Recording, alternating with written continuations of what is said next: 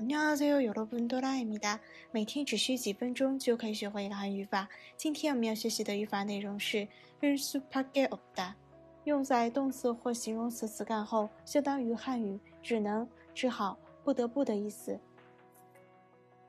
首先看一下例句：我只能那么做。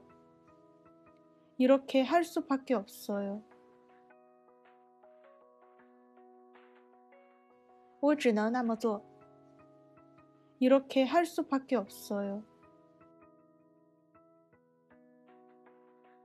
由于父母强烈反对，只好放弃音乐专业。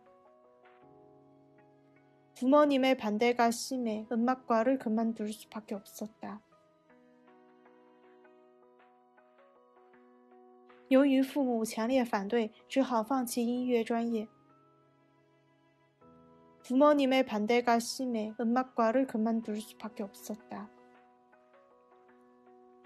我只能这么回答. 나는 이렇게 대답할 수밖에 없었다.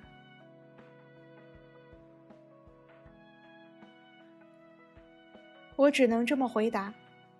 나는 이렇게 대답할 수밖에 없었다. 他受了重伤，不得不放弃工作。 그는 심한 부상을 당해서 일을 그만둘 수밖에 없었다.